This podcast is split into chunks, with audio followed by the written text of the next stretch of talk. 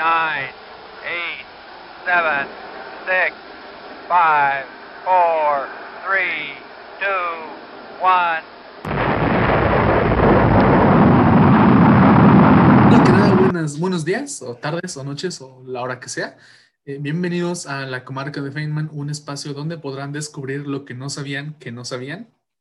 Yo soy Isaac Salgado, mi compañero es Carlos Sánchez, y ¿Qué pues? Estamos aquí para hablar de, de- de cosas científicas y cosas al mismo tiempo, ¿no? Entonces, ¿cómo estás, Carlos? ¿Qué tal te encuentras el día de hoy? Bien, bien, aquí andamos al 100 ya de vacaciones. Yo estoy en paro, entonces, Ah, porque, spoiler, la UNAM no paga, pero bueno, pa- pa- pa- patata. no, no hay que politizar el día de hoy. Maldita sea, yo que quería hablar de las implicaciones geopolíticas de los tacos de canasta. Oye, qué buena idea. Bueno, es para otro día, para otro día.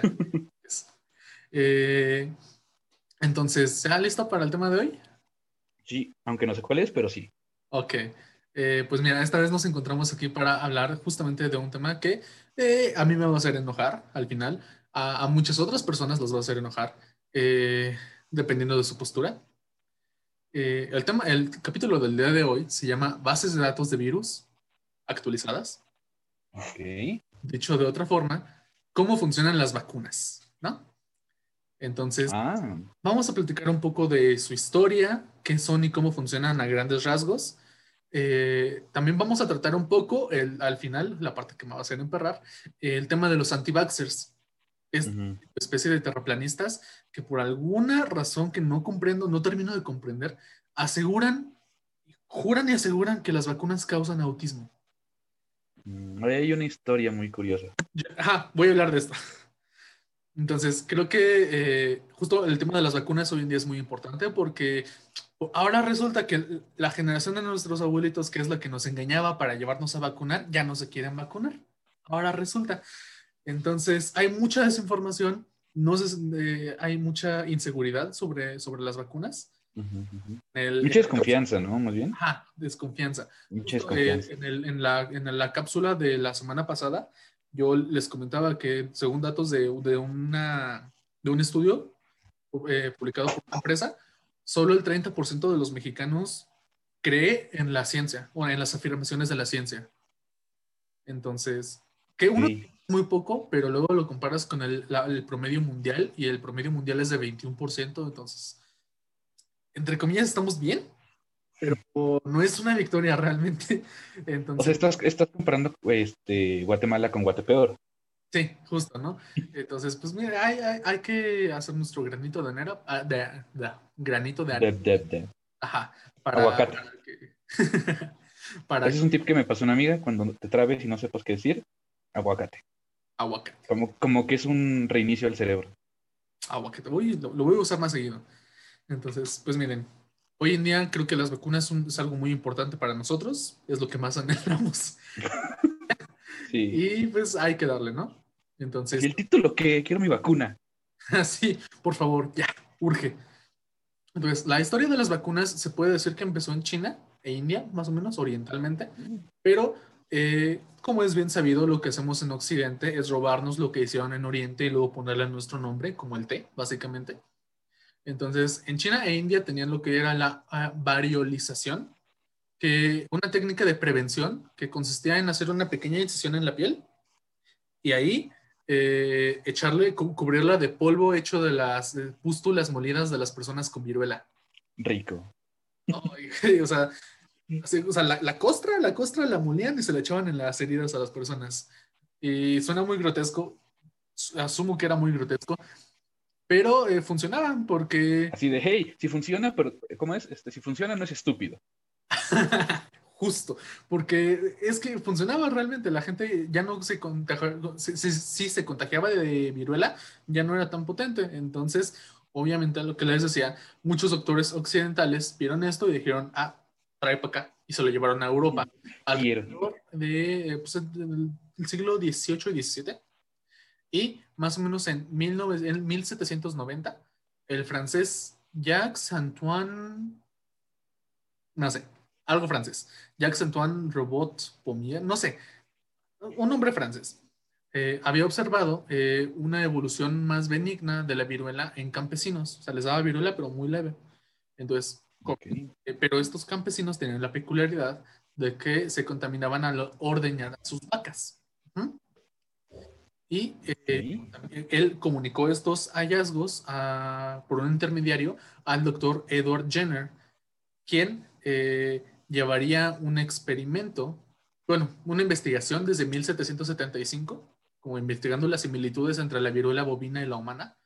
Pero pues esto fue lo que él necesitaba para realmente este, darle como el punch a su investigación, ¿no? Entonces, a raíz de esto, a raíz de todo lo que él eh, investigó y desarrolló, y con la información que ya había recibido, él, el 4 de mayo de 1796, realizó un procedimiento eh, polémico, por decir menos, ¿no? Eh, inoculó a James Philip, un, no, James Phipps, un niño de 8 años de edad, con eh, linfa extraída de una, de una lechera que se había infectado con viruela. O sea, agarró como la sangre de esta morra y le dijo, órale, ahí te va. Por Eh, morro estamos hablando de la vaca. no, la morra, o sea, un- una granjera. Ah, ok. Granjera que No sé ya cuál está había- peor, pero ok. Ajá, sí, sí, sí. Por eso digo, polémico es menos, es lo más bajito que encontré. Entonces, el próximo primero de junio, o sea, esto fue el 4 de mayo, para el primero de junio, inoculó al niño con viruela humana. O sea, ya de plano le, le puso la enfermedad más mortal que había en ese entonces. Y afortunadamente, para el niño, eh, este resultó totalmente inmunizado ante la enfermedad, tras lo cual Jenner aplicó la misma técnica a su propio hijo. Que eh, aquí No, nada, güey. El vato primero con otro y después dije, no, pues Ah, es que justo, justo eso iba. Es, es un breve paréntesis. Me parece muy perturbador que eh, encontré muchos casos en los que científicos encuentran la vacuna para algo y la lo primero, al- las primeras personas a las con quienes la prueban casi casi es con sus hijos. Es como de, "Güey, no. Hey, mijo, venga, le, O sea, le voy a dar que- un dulce. Lo voy a llevar a McDonald's. Ah, chale. Ay, no, o sea, se me hace, se me hace medio creepy. O sea, Ya entiendo. sacando la jeringa. Papá, eso no es una hamburguesa. Es, es la cajita, es el juguete de la cajita feliz, hijo. Sí. Ah, no, o sea, es, me parece muy perturbador. O sea, entiendo que es el nombre de la ciencia y que tiene que haber voluntarios, pero ¿por qué tus hijos? No sé, yo- no sé, me sacó de onda. Eh, pero bueno, eh, también tengo otra pregunta, ¿de dónde sacó al niño? O sea, ¿de dónde sacó a James Phipps? O sea, ¿dónde estaban los papás de este morro cuando él dijo, ah, claro, le voy a inyectar sangre de, de una, de otra persona y luego le voy a inyectar la, la enfermedad más mortal que existe hoy en día? Igual y andaban cuidando las vacas. o igual lo vendieron, o sea, eran 1700, uno nunca sabe. Bueno, eso sí. Eh, pero bueno, ya, ahora sí, regresando al tema, Jenner publicó sus resultados en, en su libro An Inquiry into the Cause and Effects of Variolae Vaccinae.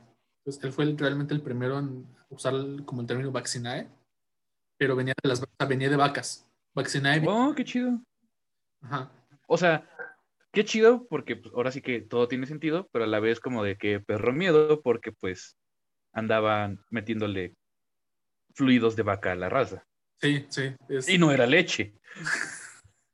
Eh, Si lo piensas también, el hecho de que consumamos leche también está medio creepy. Solo voy, Sí. Solo voy a dejar ese dato ahí, no voy a hablar más de eso. Entonces, este estudio, este, este libro causó un gran, gran impacto en toda Europa y pues no era para menos porque sería el primer gran avance en el, en el ámbito que llegaría a revolucionar la medicina exponencialmente. Ujú. Ya no solo Ok. podíamos tratar enfermedades, podíamos prevenirlas, que era, pues, es, es de lo que es, es lo más importante. Bueno, Güey, es que ya no puedo pensar en vacunar sin pensar en la vaca de por medio. O sea, yo escuché. es No, que va a aguántate, aguántate. Ahorita que lleguemos con vacunar. Pasteur está pone más denso. Con Pasteur Ok, se ok. pone muy- Entonces, eh, a pesar de todo esto, eh, justamente, al que consideramos el padre de las vacunas es ni más ni menos que Louis Pasteur, el padre de la pasteurización también, quien en 1881 realizaría un experimento algo similar, en principio, al de Jenner, pero si me preguntas a mí, le subió como mil rayas a lo hardcore. ¿Ves? O sea, Wow. él dijo, ¿qué puedo hacer para hacerlo más peligroso? Voy a hacer esto. Ajá. Entonces, Pasteur eh, desarrolló un experimento público para comprobar la efectividad de las vacunas antiantráxicas ideadas por él. Para, eh, esto lo hizo en la, en la granja Pouley Lefort. Y para quienes no sepan eh, qué es el antrax, eh, es, o sea, es un- Una banda de thrash metal, ¿no? sí, sí. Te destruye el cerebro, la banda y la enfermedad. No, este, el antrax es, es una. Es- se puede usar como un arma química. De hecho, en, los, en el atentado del 11 de septiembre, de, sí, ajá, 11 de septiembre, eh, no solo fue el- lo de las Torres Gemelas, sino que hubo una crisis en la que a través del servicio de, de correo postal Mm, se enviaron sobres con antrax a diversos lugares. Y pues es el problema, porque es- no solo se contagia muy fácilmente, sino que es muy, muy letal, muy, muy letal. Y es natural, o sea, se puede encontrar, no creo que es un virus o una bacteria, eh, pero es muy peligroso. Ah, ah, sí, es una Bacillus anthracis, entonces es una bacteria, porque es Bacillus. Pues bueno, el 5 de mayo inyecta... Y ahí si alguien que le sepa un poquito más a microbiología nos, nos podría corregir. Sí, Si es que pero ahí, es- ahí es- hicimos es- un bubu.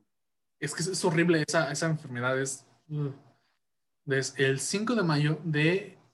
El 5 de mayo inyecta a 24 carneros, un chivo y 6 vacas con 58 gotas de un cultivo atenuado de justamente Bacillus athrax, atracis o anthrax, básicamente. Y em, entonces hace esto. Y al 17 de mayo, ¿es cuándo dije que fue? El 5 de mayo. El 17 de mayo, es 5 de mayo. Ah, justo. El 17 de mayo, estos mismos animales fueron inoculados nuevamente con la misma cantidad de cultivo, menos atenuado, o sea, un poquito más fuerte. Ujú. Ok, o sea, le subió la dosis. Ajá, más concentrado, básicamente. Ok, ok. Entonces, el 31 de mayo realizó la última prueba, la supremacía final. ¿sí? Se inyectaron eh, con cultivos muy virulentos, o sea, ya fue como de, de plano, ahí te va todo. Di- diré acá la raza de mi, de mi barrio, se la dejo ir toda. Así es. Sí, básicamente eso es lo que hizo. Entonces, todos los animales ya vacunados, esto lo hizo a todos los animales ya vacunados y además a otros 24 carneros, un chivo y cuatro vacas que no habían sido vacunados. Esto Ok. serviría como grupo de prueba, así como para ver estos vacunados, estos no vacunados, vamos a ver qué. Mm. Grupo este, prueba y control, ¿no? Ajá, eso fue el 31 de mayo. Para el 2 de junio, los resultados fueron expuestos al público que pudieron presenciar lo siguiente. Todos los carneros vacunados estaban bien. De los no vacunados, 21 ya habían muerto. Wow. O sea, en tres días. Dos más murieron durante la exhibición. O sea, ahí mismo pues, cayeron. Chale. Ajá. Eh, el último falleció al caer la tarde de ese día. O sea, el último que quedaba se murió ese día, ese mismo día. De las vacas, las seis vacunadas estaban bien, mientras que las cuatro no vacunadas mostraban todos los síntomas de la enfermedad y una intensa reacción febril. O sea, estaban muriendo básicamente, una fiebre horrible. Oh. Entonces, eh, Pasteur, sintiéndose el, el mero mero de- del momento, que sí era, eh, decidió publicar sus resultados acuñando por primera vez, ahora sí oficialmente, el término vacuna, haciendo referencia a las vacas y a Edward Jenner. O sea, él le puso vacunas por su, básicamente su antecesor, su predecesor. Fue, fue un bonito detalle, ¿no? O sea, sí, sí, sí. De hecho, sí. Pero insisto, o sea, ahora me imagino las cajas, por ejemplo, acá las, las que están llegando de vacunas, y pienso que así como los cartones de leche deberían tener ahí su vaquita estampada. Sí, todo bien coquete. Y siento que eso ayudaría. Es como de, ah, mira, está bonita la vaca.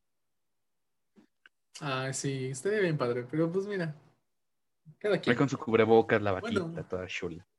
Bien es que, o sea, fachera, ¿sí o no, raza? Estaría chido. Bueno, es que las vacunas, estas vacunas ya no funcionan de la mis- exactamente de la misma manera. O sea, o sea, sí, pero pues tienen el antecedente y tienen el nombre de vaca, o sea, tienen vaca en el nombre. Es como la leche, o sea, quién sabe si la leche dice leche, leche, pero pues la vaca está ahí.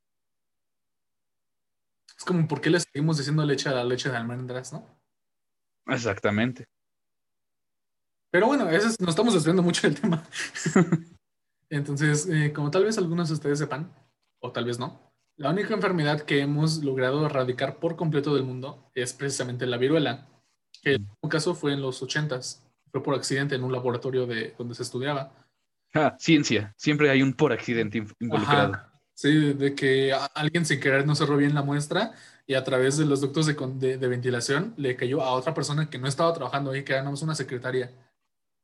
Y esa es la última persona registrada que murió de viruela.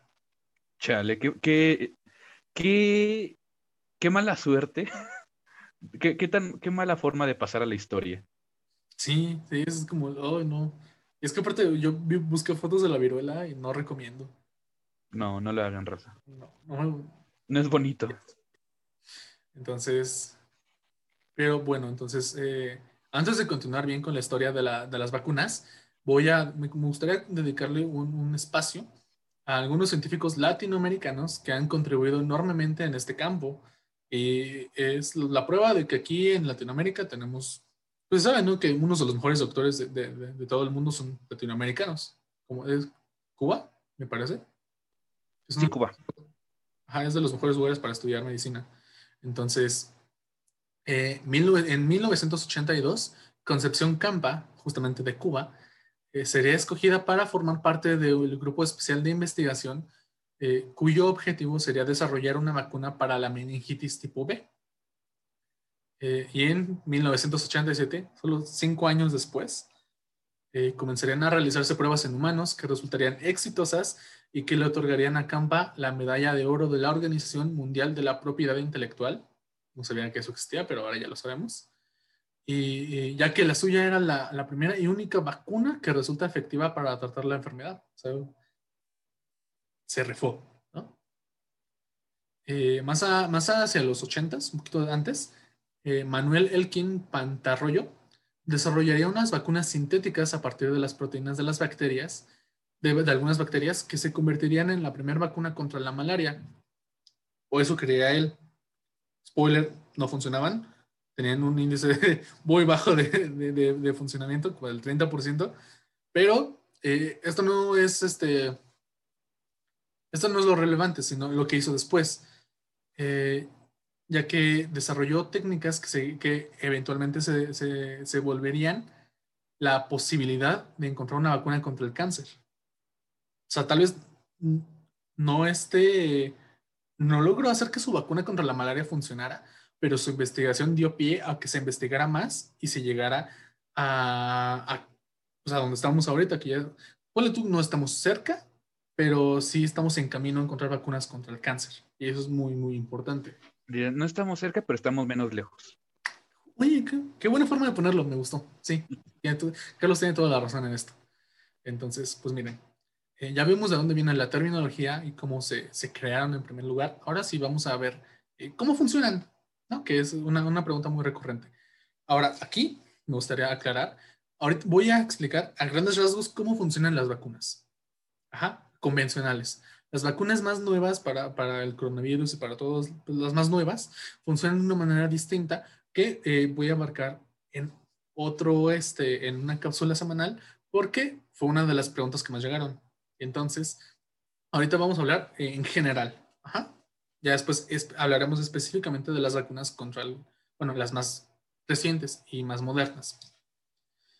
Pues eh, las vacunas obviamente no son brebaje- brebajes mágicos que curan enfermedades así, como si nada. Eh, son preparaciones de antígenos que le enseñan al sistema inmune cómo defenderse y cómo atacar a enfermedades de, de las que provienen. Básicamente son como traidores a la patria. Le dicen, le dicen al sistema inmune cómo atacar hasta al, virus que las hizo. Eh, porque como ya se imaginan, pues todas las, las, vacunas son esencialmente enfermedades atenuadas. ¿no? Entonces, las vacunas nos exponen a una cantidad muy, muy pequeña y segura, énfasis en segura, de virus o bacterias que han sido debilitados o destruidos. De esta manera, el sistema inmun- inmune puede aprender eh, a reconocer y atacar a la infección si se, si se es expuesto a ella. Eh, es importante eh, decir y aclarar que aún con vacunas te puedes enfermar. Siempre va a existir la posibilidad. La cosa aquí es que si tú te enfermas, la reacción de, de tu cuerpo no va a ser la misma. En vez de que te dé una fiebre horrible, te va a dar pues, un malestar. En vez de que, de que te dé, eh, por ejemplo, un- una, el, el- el coronavirus te va a dar como un res- resfriado y ya. Y eso es lo importante, porque no se trata de, de que ya no te enfermes.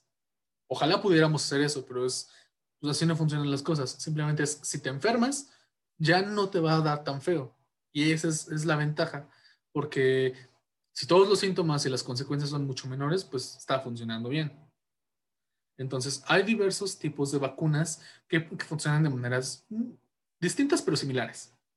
Entonces, primero tenemos las vacunas de virus activos, que usan la forma debilitada o atenuada del virus, que es como lo que hizo Pasteur, ¿no? Es como que lo, lo debilitó y se la aplicó y ya, así jaló.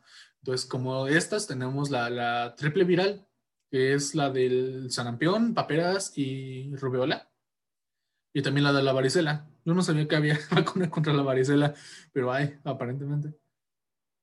Eh, luego tenemos las vacunas de, de virus muertos o inactivos, que se hacen de proteínas u otros pequeños fragmentos tomados del virus o la bacteria. Entonces ahí ya no es el conjunto debilitado, ya nada más es un pedacito para que se identifique y se ataque. ¿Ah? Para estas tenemos la, la, la de la tosferina, que no sé muy bien cómo funciona la tosferina, pero suena muy feo, suena, suena peligroso. Y luego tenemos la, las vacunas toxoides, o que contienen toxinas o químicos producidos por la bacteria o virus, y que ayudan justamente a hacer lo mismo, o sea, hacen inmune a los efectos dañinos de la infección, en vez de la infección en sí. Entonces es como de, te, te puedes enfermar, pero ya no te va a hacer daño. Gran ventaja, ¿no? Diga, digamos, es como lo que ocurre aquí con el coronavirus, ¿no? Digamos, te cae el virus, pero por así decirlo, aunque ya lo tienes en tu cuerpo, te genera como asintomatía, o sea, hace que no presente síntomas o los reduce. Y eh, para esto tenemos el claro ejemplo de la vacuna antidiftérica y la antitetánica, que si no saben qué son la difteria y el tétanos, son de las cosas más horribles que hay en este mundo. El, tétanos en particular es espantoso. Y es natural. Es, lo, más terrible del tétanos, ¿no? Que, está en el piso, está en el suelo. Entonces, está entre nosotros. sí. Entonces, eh, luego tenemos las vacunas biosintéticas que contienen sustancias artificiales que son muy similares a los virus o bacterias, eh, como son el caso de la vacuna contra la hepatitis B. Entonces, aquí, eh, justo en esta, es donde entra la, lo, lo, que mencionaba el doctor Elkin, ¿no? Que las vacunas contra el cáncer tendrían que ser de este tipo. Serían biosintéticas. Es por eso que, que es tan... Sé, por eso que su trabajo fue tan importante y al mismo tiempo es la razón de que todavía estamos tan lejos. Porque son muy caras de producir en primera, son muy difíciles porque pues, tienes que trabajar desde la proteína y todo. Y eh, aparte son las que tienen menor índice de, de, efectividad al momento. Volviendo a, al, al, ejemplo que les decía de la, la, vacuna contra la malaria que él desarrolló, presentaba un ratio de éxito del 35% en América y 28% en África. Cosa que, spoiler, tenía algo que ver ahí con, cosas medio racistas, según él, pero eh, pues aún así no, este, pues no funcionaban como tenían que funcionar. Y pues era un problema, ¿no? Porque, o sea, no funcionan tan bien como las demás y aparte son muy caras. Entonces, pues pequeños detalles. Eh, luego, eh, para que esto no quede inconcluso, porque digan, no todas las vacunas son buenas, obviamente eh, tenemos que hablar de las reacciones adversas que existen cuando uno se vacuna, ¿no? Los efectos secundarios. Entonces, vamos a ver que uno de los más comunes, uno de los efectos secundarios más comunes al vacunarse es eh, inflamación en el sitio de la vacuna. O sea, donde te vacunaste, es, se te inflama. Acompañado de... Un... Como si fuera un piquete de mosquito, ¿no? O sea, donde tiene el piquete, se inflama. Sí. Entonces, esta, este, esta inflamación viene acompañada de un dolor agudo tan horrible, tan estrepitoso, tan, tan desgarrador, que su, única, eh, su único tratamiento es tomarte un paracetamol. Entonces, uy. Dios santo, no, no, todo sí. menos eso. Justo, ¿no? Es como de, ah, te duele el brazo, ten una pastilla y ya. Y una paleta. Ajá, justo, ¿no? una paleta del doctor Simi, de las de limón. Entonces, esto es lo más común. Ajá, es lo más común, pero obviamente sí existe la posibilidad de que haya síntomas más, más severos. Eh, yendo desde la supuración de ganglios cervicales ipstiliares al brazo de la aplicación, o sea, se te inflaman los ganglios, ya. Hasta un cuadro de dolor abdominal seguido de heces hemorrágicas, o sea, te duele y cagas feo. Es como irte a, eh, eh, es como irte a echar unos tacos de dudosa procedencia y ya. Nada, nada que no te generen un par de tacos de cochinada de abajo del metro. Ah, es lo que dejo justo. O sea, nos han pasado cosas peores por menos. Y, pero ojo, es también, existe la posibilidad de que haya personas alérgicas a las vacunas. Porque hay, oh. vacunas que, que, por la forma en cómo se hacen, contienen como, vamos a decir, que contienen como células de huevo, porque se hacen okay. Ajá. Entonces, si tú eres una persona que es alérgica al huevo y te vacunan con una de esas, pues te da una reacción alérgica, alérgica como si hubieras comido huevo. Mm, Entonces, esta es la razón por la que eh, se recomienda. De hecho, yo no sé, esto a mí nunca nadie me lo dijo en la escuela o en las semanas de vacunación o algo así. Cuando te vacunan, la recomendación es que tú, tú te tienes que quedar ahí mínimo media hora. Ah, sí. En caso de que tú tengas una reacción adversa, los doctores puedan hacer algo para atenderte rápido. de, hecho, justamente ahorita es lo que está haciendo, ¿no? Bueno, al menos aquí en la Ciudad de México, por lo que sé con las vacunaciones que están haciendo ahorita, cuando te dan el piquete, te dejan creo que justamente media hora en observación y ya después como de ahora sí ya. Sí, es que es justo por eso, es por si tienes algún efecto secundario te pueden atender ahí mismo. Pero repito, esto se hace más que nada por las, este, por las reacciones alérgicas que puedan tener las personas. Oh, eso sí, yo tampoco lo sabía. O sea, sí sabía de esto, que se debe mantener en observación después de la vacunación al menos media hora, pero no sabía por qué. Es por, por las reacciones alérgicas. Porque los demás síntomas es como de, un te duele el brazo, tómate un paracetamol y ya. No es como que no lo puedas comprar en cualquier farmacia. Pero aún así es importantísimo que tú te quedes ahí en caso de algún efecto secundario. Esto no es por eh, demeritar los efectos secundarios, simplemente es por decir que para, la gente que dice que, que, te puedes morir por la vacuna. Entonces, siempre va a existir esa posibilidad, pero pues es una en, una en mil millones. ¿No? Entonces. De hecho, igual ahorita regresando con el tema en boga que es la vacuna del coronavirus, estaba leyendo un, no un paper, un reporte más bien, creo que era de CNN o de BBC, ahorita sí no me acuerdo bien de quién era, que no me acuerdo, la vacuna de, me parece que Pfizer, igual corríjanme ahí si me estoy equivocando, no tengo el dato bien presente. Este, acuérdense que yo llego aquí en caliente, no, no preparo nada. Nada más, ahora sí que, bueno, la cuestión es que se estaban presentando casos en Europa de este coágulos, estaban generando coágulos. Según yo es la de AstraZeneca. La de AstraZeneca, bueno, una de esas, estaban presentando coágulos, pero se presentaron en 11 personas.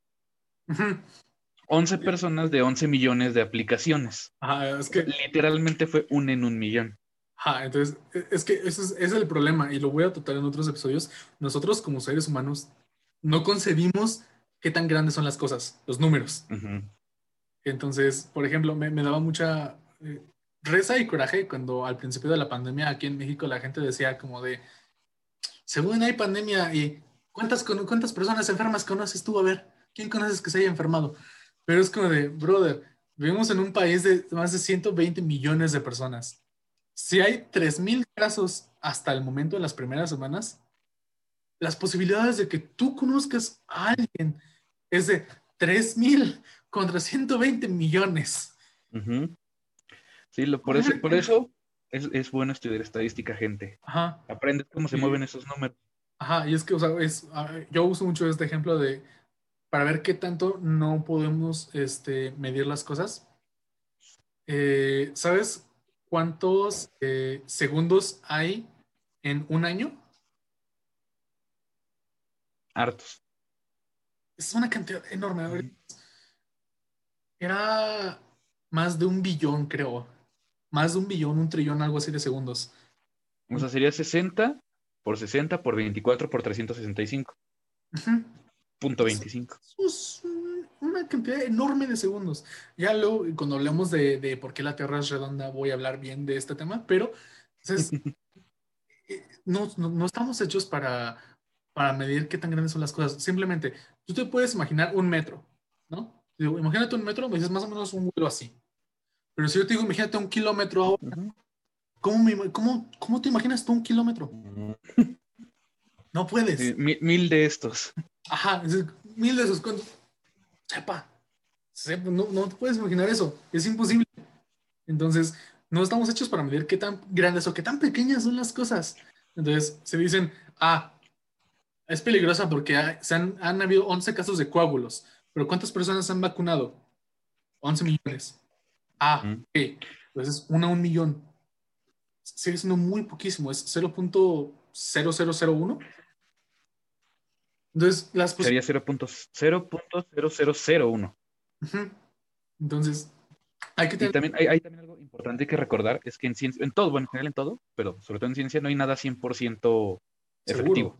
Ajá, sí. o seguro. O sea, si, si ven un, un artículo, un algo que diga 100% de efectividad, desconfíen. Ajá, así. está mal. Desconfíen. Está mal. Sí. Algo, hay algo mal ahí.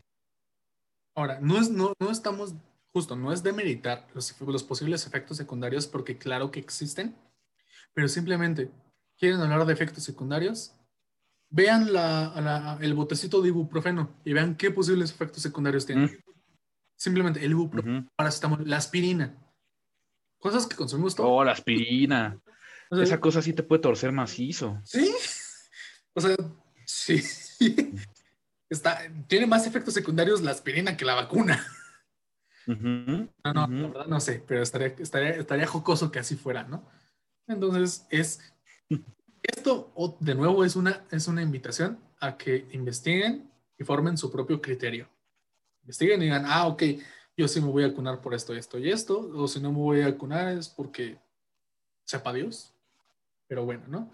Entonces, ahora, después de este breve paréntesis otra vez, eh, surgen dos preguntas. ¿Por qué son tan importantes? Y justamente, ¿son seguras? Entonces, de acuerdo a la Loyola University of Chicago, eh, lo- todo esto que voy a decir es una cita textual. Ajá, bien, lo pueden buscar en su sitio web y ahí está esto. Durante las unas semanas después del nacimiento, los bebés tienen algo de protección contra los microbios que les causan enfermedades. Esta protección se transmite de la madre a través de la placenta antes del nacimiento. Mm. Después de un corto tiempo, esta protección natural desaparece. Las vacunas ayudan a proteger contra muchas enfermedades que solían ser mucho más comunes. Los ejemplos incluyen tétanos, difteria, paperas, sarampión, tosferina, meningitis y poliomielitis. Muchas de estas Oh, sí, pueden causar eh, enfermedades serias o potencialmente mortales y pueden llevar a discapacidades de por vida. Gracias a las vacunas, muchas de estas enfermedades ahora son poco frecuentes. Que eh, la polio, si no saben qué es la polio, es igual o peor que, la, que el tétanos. Creo peor. Y eso sí se obtuvo a través de método- métodos de, de- de dudosa procedencia. Pero eh, no, no vamos a hablar un poquito de eso, ¿no? Porque pues. Entonces, creo que es muy claro que en el mundo, eh, es, el mundo es un lugar un poquito menos escalofriante ahora que existen las vacunas, ¿no? Ya no corremos riesgo de que nos dé eh, viruela, para empezar. Pero, eh, pues es que justo, ¿no? O sea, qué miedo. Siempre y cuando estemos vacunas. Ajá. ¿Qué? Ah, bueno, es que la, como la viruela ya se erradicó, ahora sí, 100%, pues ya no. O sea, Mm, bueno, sí. la viruela ya solo existen laboratorios especializados que se dedican a resguardarla, porque como se puede usar como arma biológica, entonces ya ni siquiera investigarla es bueno. Oh, qué Resident Evil sonó eso. Sí, sí, es- es ya hay vacuna, ya no hay que tocarla. Este, pero en cuanto a la seguridad de las mismas, la, la Academia Estadounidense de Pediatría, el Centro para Control de Enfermedades, el CDC, por si lo han escuchado en alguna serie, y el Instituto de Medicina concluyen que los beneficios para las vacunas, los beneficios de las vacunas superan por mucho los riesgos. Y pues concurro, ¿no? O sea, volvemos, un paracetamol, que te tomes un paracetamol porque te, te duele el brazo es mucho mejor a no contagiar, a- a- vale la pena a cambio de no contagiarse de, de viruela. Y por consiguiente, de no morirse. Sí, justo, ¿no? Y em, una vez que ya abordamos todo esto, de qué son las vacunas, por qué las necesitamos y su historia, vamos a hablar de la parte más nefasta de este episodio. Es la parte que a mí me, me, hace que me hierva la sangre, que me, me da coraje, genuinamente me da coraje. En 1998, en Inglaterra, un joven gastroenterólogo, gastroenterólogo, eh, que parece ser un brillante, eh, tener un brillante futuro delante de él, realizó un estudio que asociaba la aplicación de vacunas triple viral y el desarrollo de autismo en niños, en 11 niños y una niña. Todos estos niños habían sido vacunados y posteriormente presentaron involución del lenguaje y cambios de comportamiento. Andrew Wakefield, el médico en cuestión, a quien a partir de este momento me voy a referir como este imbécil. No, es que, ah, cómo lo detesto. Ah. Bueno, este vato publicó un artículo en la prestigiosa, prestigiosa revista The Lancet, que es lo que les decía, el pequeño resbalón que tuvo The Lancet. Eh, en el artículo afirmaba que después de recibir la vacuna, nueve de los niños desarrollaron autismo, dos encefalitis y uno más psicosis. Esto sería el inicio de una ola de caos y pánico en todas las familias del país europeo. Y no sería para menos, ¿no? Una vacuna que llevaba 20 años siendo aplicada a sus hijos traía consecuencias gravísimas y aterradoras de las que nadie sospechaba.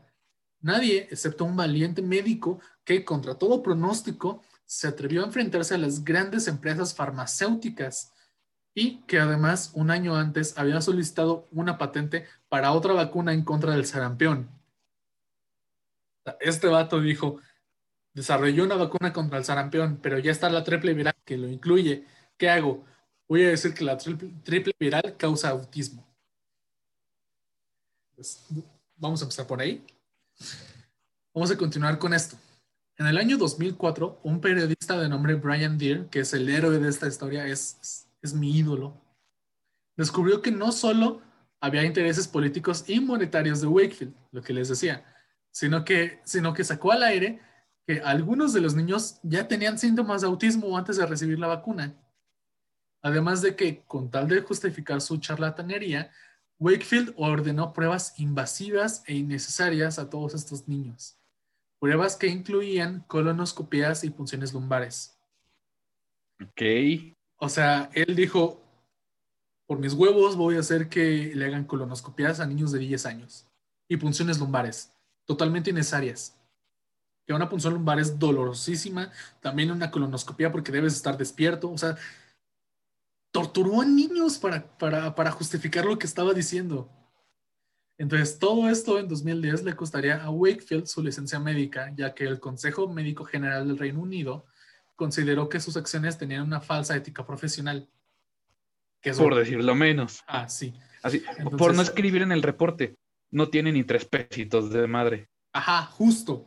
Entonces, una de las cosas que, que salió del reporte y es de lo que más me hace emperrar, es que el que fuera el editor de la revista The Lancet en aquellos tiempos, el doctor Richard Horton, declaró que este pendejo incluso recibía pagos por partes de abogados eh, de los padres de los niños con autismo. Ajá. O sea, los, abogados de los, de los padres le pagaban a Wakefield para decir que las vacunas generaban autismo, porque los padres querían demandar a los laboratorios que elaboraban las vacunas. Entonces, Chale. Con un médico prestigioso, en, con un artículo prestigioso en una revista prestigiosa, ya tenían posibilidades de ganar la demanda.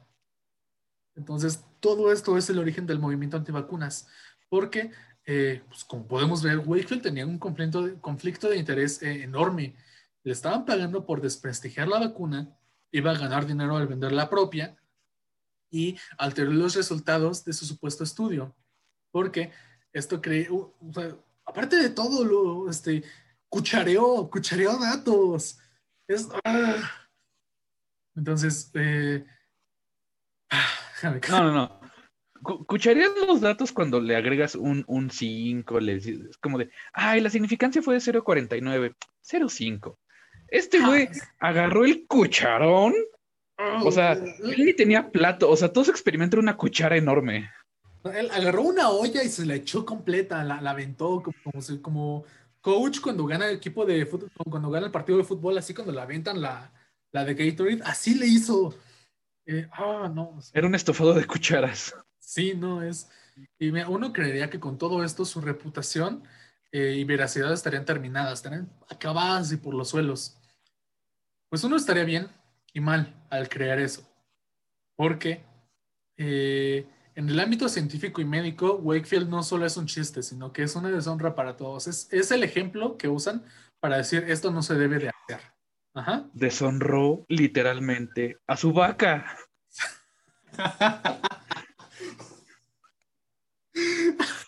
De la forma más literal posible, deshonró a las vacas.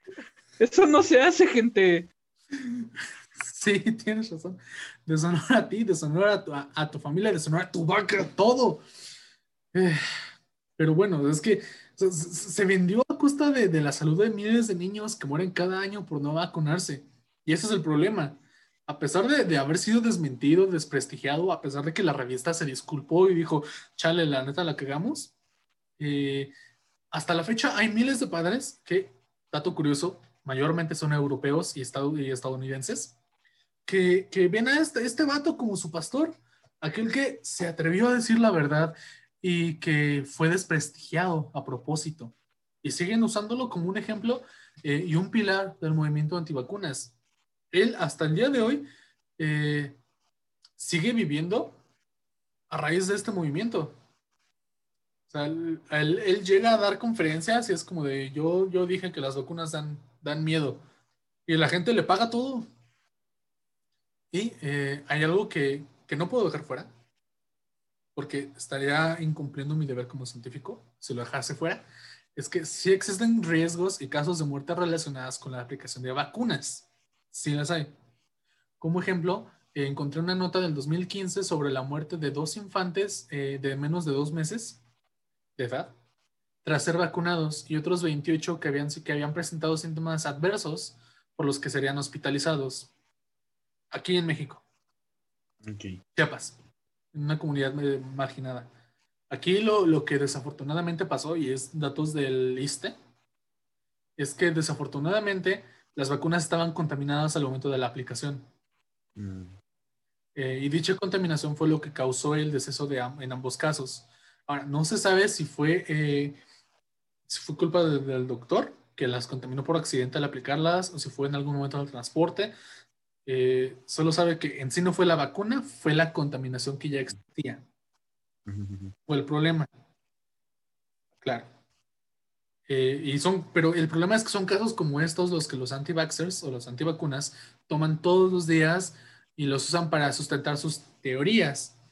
Eh, así como los casos que te decía, la, la alergia a las vacunas, porque pues si eres alérgico, pues eh. Pero te decía, o sea, la, justamente la Asoci- Asociación Española de Pediatría recomienda quedarse en el centro de salud mínimo media hora para que si llegas a presentar algún caso de alergia, pues te puedan atender. Además, mencionan que los casos sospechosos de padecer alergia a las vacunas son solo del 0.59 y 1.27 eh, por ciento. De nuevo, o sea, los casos sospechosos, porque los confirmados son tan pocos que no hay datos suficientes. Entonces, son tan pocas las personas confirmadas que son al- alérgicas a las vacunas que no hay datos congruentes, no hay datos así. Muy poco, demasiado poco. Entonces, otro punto de los anti-vaxxers, y no, es- esto me duele porque estoy de acuerdo, en esto estoy de acuerdo con ellos, es que las empresas farmacéuticas solo quieren vendernos vacunas caras que no necesitamos para llenarse los bolsillos. Ahora, si las necesitamos, seguro que las necesitamos, siempre. La parte con la que estoy de acuerdo es que son muy caras, que entiendo porque Sí. son muy caras, porque son muy difíciles de elabo- de elaborar y es el, pro- el proceso de producción es muy caro y pues, la gente involucrada, todo esto. Pero a mí me sigue pareciendo una, una falta de respeto, una mentada de madre que, que tengamos que pagar tanto por ellas, porque es algo que el gobierno deberá proveer, a mi parecer. Que justo, ¿no? Este, hay algunas vacunas, las, las básicas, las elementales, suelen ser, suelen ser gratis gracias al sistema de salud y las, semanas de, las jornadas nacionales de vacunación y todo esto. Eso está muy chido. de hecho, igual como, como en esta eh, vertiente de pues tener lo que se llama humanidad, no me acuerdo si fue Pasteur o quién fue que desarrolló así una vacuna, pero no ahorita no la tengo presente. Pero fue, es una de las más famosas y de hecho no la quiso patentar. Ah, porque dijo que patentarla sería un crimen contra la humanidad. La de la viruela no está patentada. Es de uso libre para que todos lo puedan usar. Ah, fue justo eso. O sea, él dijo, no, yo no la voy a patentar, güey. ¿qué les pasa? Ajá, es, es, justo eso. Ahí está el problema, porque hay otras vacunas, como la contra el neumococos, que para niños tiene un precio de 1.800 a 2.000 pesos. Oh. Ajá. Pues imagínate una persona, una familia promedio mexicana con tres o cuatro hijos, tener que pagar 8.000 varos para vacunarlos a los cuatro. Es no comer un mes, dos meses. Prácticamente. Entonces, para mí me parece inaudito que como humanidad hemos llegado al punto en el que podemos medicarnos y prevenir enfermedades con esta facilidad y todavía hay gente falleciendo porque no pueden acceder a este medicamento. Es, esa es la parte con la que estoy de acuerdo. Me parece un, lo que decías. más, más, sobre la capitalización ¿no? de, de estas mismas. Entonces, y por otro lado está las deficiencias de, de los, de los este, sistemas de salud, como en Estados Unidos, que es, es inasequible, o aquí en México, que pues, hay, hay, muchas deficiencias, que no es ni siquiera culpa tanto del sistema, sino del, del, presupuesto y de todo esto. Entonces, hay muchos problemas y es de vital importancia que mejoremos nuestros sistemas de salud, de tal manera que todos, sin importar sus ingresos, sin importar de dónde vengan, quiénes sean, puedan recibir todo lo necesario para gozar de una vida sana, porque es un derecho. La salud es un derecho humano, está en la Declaración Universal de los Derechos Humanos. Entonces, ¿por qué sí? Por el puro hecho de estar vivo, ya lo Ajá, Por, por, existir, por existir tiene derecho. Entonces, por fin, después de todo esto, solo nos queda concluir algo que curiosamente es, es, es lo más difícil que eh, casi siempre, ¿no? Concluir siempre es lo más difícil cuando tenemos este tipo de conversaciones. Pero eh, creo que esta vez la, la conclusión es bastante simple. Vacúnense, por favor. Lo único que... Honren a, honren a sus vacas y vacúnense. Sí, honor a sus vacas, por favor. Honor a las vacas. ¿Qué les cuesta? me, gusta, me gusta así como, como hashtag para un movimiento de vacunación. Honra a tu vaca, vacúnate. Estoy en nada de cambiarle el nombre del episodio a honor a las vacas. Podría ser. Sí lo voy a cambiar. Sí lo voy a cambiar. Ya sé que al principio dije que se llamaba de una forma. No, lo voy a cambiar. Honor a las vacas. Me, me, me convenciste. Ok. Gracias por esto. Eh, este, entonces espero que se hayan, se hayan llevado algo de este capítulo. Perdonen si se alargó un poco, la verdad no sé cuánto tiempo ya vamos hablando. Eh, es que el problema es que hay tanta información que tuve que buscar la manera de resumirla toda y justo les decía, si incluía todas las vacunas recientes ya se iba a ser de hora y media, dos horas esto. Entonces, prefiero para eso hacer un episodio aparte, para que se puedan tratar eh, bien y claramente todos los temas, todos los puntos y que, quede, que no haya em, puntos ciegos. Entonces, pues miren, ya sabemos un poquito más sobre qué son, cómo funcionan y para despedirnos, les dejo una frase esta vez de el mismísimo Charles Darwin, padre de la teoría de la evolución y por consiguiente de la biología como la conocemos hoy en día. No es el más fuerte de las especies el que sobrevive, tampoco es el más inteligente el que lo hace, sino aquel que es más adaptable al cambio. Síganos en nuestras redes. Estamos como eh, arroba comarca-podcast en Instagram, la comarca de Feynman en Facebook. Recuerden que ahí nos pueden mandar las preguntas que tengan sobre la ciencia y se las responderemos en algún momento. Y pues nada, si no tienes nada más que agregar, Carlos, ¿algo? ¿Comentario, queja, sugerencia? Mo. ¿No? Entonces, muchas gracias. No, no, no. Como comentario final debo decir Mo. Ah, Mu. este, síguenos, compartan el episodio si, si les gustó. Si no les gustó también, ¿qué tal que conocen a alguien que sí les gustó?